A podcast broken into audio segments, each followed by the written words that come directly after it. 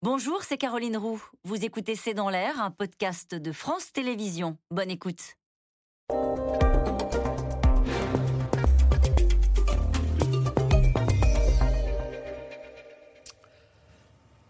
Corinne Lepage, bonjour. Vous êtes euh, avocate spécialiste de l'environnement. Vous avez été eurodéputée, vous avez été ministre de l'Environnement sous Jacques Chirac. Selon l'Observatoire mondial de la sécheresse, l'Europe vient de connaître cet été sa pire sécheresse depuis 500 ans. Corinne Lepage, diriez-vous que c'est un peu la fin de l'insouciance? Il s'est passé quelque chose cet été. Cet été 2022 fera date dans l'imaginaire collectif. En tout cas, en France, oui. Je pense que ça fera date. L'Allemagne a eu et la Belgique ont eu des inondations catastrophiques l'année dernière. Souvenez-vous, avec euh, plusieurs morts. Nous, heureusement, nous n'avons pas euh, eu de morts, mais nous avons eu euh, une dégradation de notre patrimoine collectif terrifiante, avec ce symbole de forêt qui brûle et qu'on n'arrive pas à maîtriser. Je trouve que c'est un symbole très fort de ce qui est en train de nous arriver. Emmanuel Macron a eu un ton très grave et il a parlé mercredi de la fin de l'abondance. À quoi pensait-il selon vous? Alors, comme tout le monde, j'étais assez choquée parce que l'abondance ne concerne quand même pas tous nos concitoyens, loin de là. Vous avez 9 millions de personnes ou 8 millions de personnes sous le seuil de la pauvreté, on ne peut pas dire qu'ils soient dans l'abondance. Mais je pense que ce qu'il voulait viser, c'était l'abondance dans euh, les ressources, dans l'énergie, euh, dans les matières premières, dans euh, les ressources alimentaires, etc. Je pense que c'est à ça qu'il pensait et je pense effectivement que sur l'énergie, on a un sérieux problème sur la table. Alors justement, on passe aux travaux pratiques, parce que c'est ça le plus dur, de passer aux travaux pratiques. Quand Clément Beaune dit au sujet des milliardaires qui prennent des jets privés, quand il dit les comportements vont devoir changer, il a raison? Oui, il a raison, avec le bémol que je vais mettre. Il a raison parce que nous, nous entrons non pas dans une transition, mais dans ce que j'appellerais une grande transformation. Le but du jeu, c'est d'emmener tous nos concitoyens, non pas à contre-coeur, mais parce qu'ils ont l'impression de participer à une œuvre collective, c'est celle de nous sauver, collectivement. Ça veut dire qu'il ne faut pas lancer des anathèmes sur les uns ou sur les autres. Ça ne sert pas à grand-chose, surtout quand ça représente 0,0 quelque chose pour cent. En revanche, la justice, dans l'effort demandé, doit être un impératif. Et il n'est pas normal, par exemple, que l'on interdise à vous et moi de prendre l'avion pour faire 200 km et qu'un jet privé puisse le faire. Vous allez me dire, il y a des chefs d'entreprise étrangers qui viennent en France qui ne viendront que s'ils peuvent prendre leur jet. Il peut y avoir des règles dérogatoires. Mais je pense que si c'est interdit pour les vols publics, ça doit être interdit pour les vols privés. C'est logique, c'est juste, c'est équitable. Mais on voit qu'on s'en prend au jet privé on s'en prend aussi au terrain de golf, on s'en prend aux piscines. Euh, est-ce qu'il est légitime de continuer à avoir des piscines alors que l'on manque d'eau? Est-ce que vous trouvez que justement cette démarche est un début de prise de conscience qu'il faut changer nos habitudes de façon radicale? Alors, il faut changer nos habitudes de façon radicale, mais il ne faut pas changer nos valeurs. Nous sommes dans un pays démocratique qui respecte un certain nombre de libertés individuelles et qui respecte un certain nombre de droits. Il faut arriver à trouver un nouvel équilibre entre ces droits et euh, les obligations auxquelles nous sommes confrontés. Mais pour rien au monde, je voudrais défendre une société qui deviendrait une forme de totalitarisme dans lequel on viendrait me demander combien j'ai pris de douche dans la semaine, euh, combien j'ai acheté euh, de euh, kilos de viande et quelle est la taille de ma piscine si j'en ai une. Je trouve qu'il y a un équilibre à trouver et là, ça va franchement vraiment trop loin. Il n'empêche, Corinne Lepage, les plus jeunes, eux, voient le dérèglement et se disent qu'ils seront là en 2050. Ils ont raison. Et, ils sont en quête de radicalité et ils vont loin dans cette volonté de vous faire changer les choses. Je vous propose de voir ce reportage de Claire Vérov. Eh bien, elle accompagnait des jeunes qui dégonfle les pneus des 4x4 dans les rues de Paris pour alerter, pour pousser au changement. On regarde ce reportage. Du sabotage au nom de l'écologie. Incognito, ce groupe de militants cible les gros véhicules, dits SUV. Accroupis, ils ouvrent la valve pour dégonfler le pneu.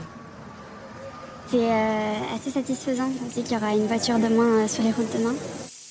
Un petit mot sur le pare-brise pour expliquer leurs gestes aux propriétaires. Ces militants espèrent les décourager d'utiliser ces modèles de voitures 20% plus polluants. Je suis d'accord que c'est pas très sympa pour les personnes euh, à qui ça arrive et je le comprends vraiment. Mais je pense que c'est des gens qui ont les moyens justement de pallier et si ça peut les amener à réfléchir à euh, euh, bah, justement leur propre consommation, bah, ce serait déjà bien. Ils ont raison, ces jeunes, c'est par la radicalité. Je les comprends, je les comprends. Regardez ce qu'on leur laisse quand même. Moi, je suis une grand-mère. J'ai des petits-enfants qui s'étalent entre 3 mois et 20 ans. Euh, ma question, c'est je leur laisse quoi? La génération à laquelle j'appartiens, qui est au-dessus de la vôtre, euh, très franchement, on a été extrêmement insouciants. Pour la plupart, il y en a comme moi qui ont essayé de tirer euh, des sonnettes d'alarme avec un succès que l'on peut reconnaître aujourd'hui. je comprends qu'ils soient en colère. Je comprends qu'ils aient peur du monde qui les attend. Mais je crois que ce qu'il faut essayer de leur dire, c'est qu'ils ont une œuvre formidable à faire. C'est celle de sauver l'humanité. C'est leur génération qui va le faire, ou qui ne va pas le faire. Et donc, c'est un, ils ne crèvent pas les pneus, ils les dégonflent. C'est pas bien, c'est entendu.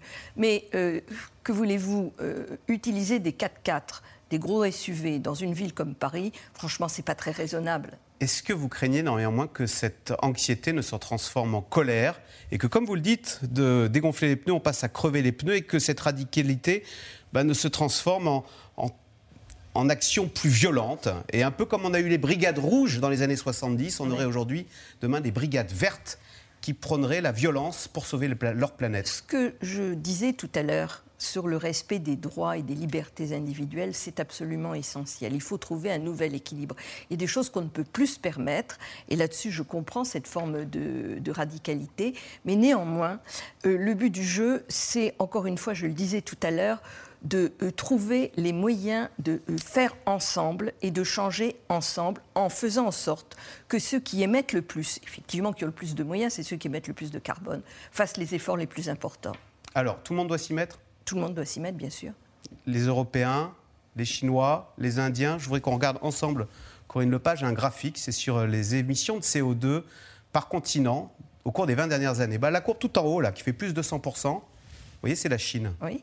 La courbe tout en bas, qui fait moins 16%, c'est l'Europe. Donc est-ce que tout le monde doit s'y mettre, y compris les Chinois Bien sûr. Y compris les Indiens, plus 150% oui, mais regardez... graphique. Ah ben voilà, oui, mais ils doivent s'y mettre, oui, mais. Oui, non, non, ils doivent bien sûr s'y mettre. Mais la question, c'est que ce que vous dites est vrai, mais par tête de pipe, par tête d'habitant, nous, nous émettons grosso modo 5 ou 6 fois Donc plus ça les exonère? Non, pas du tout, ça les exonère pas. Ça veut dire que leur modèle de développement doit changer pour effectivement réduire au minimum leur impact climatique. Mais cela veut dire que quand on compare, il faut aussi comparer ce qui est comparable.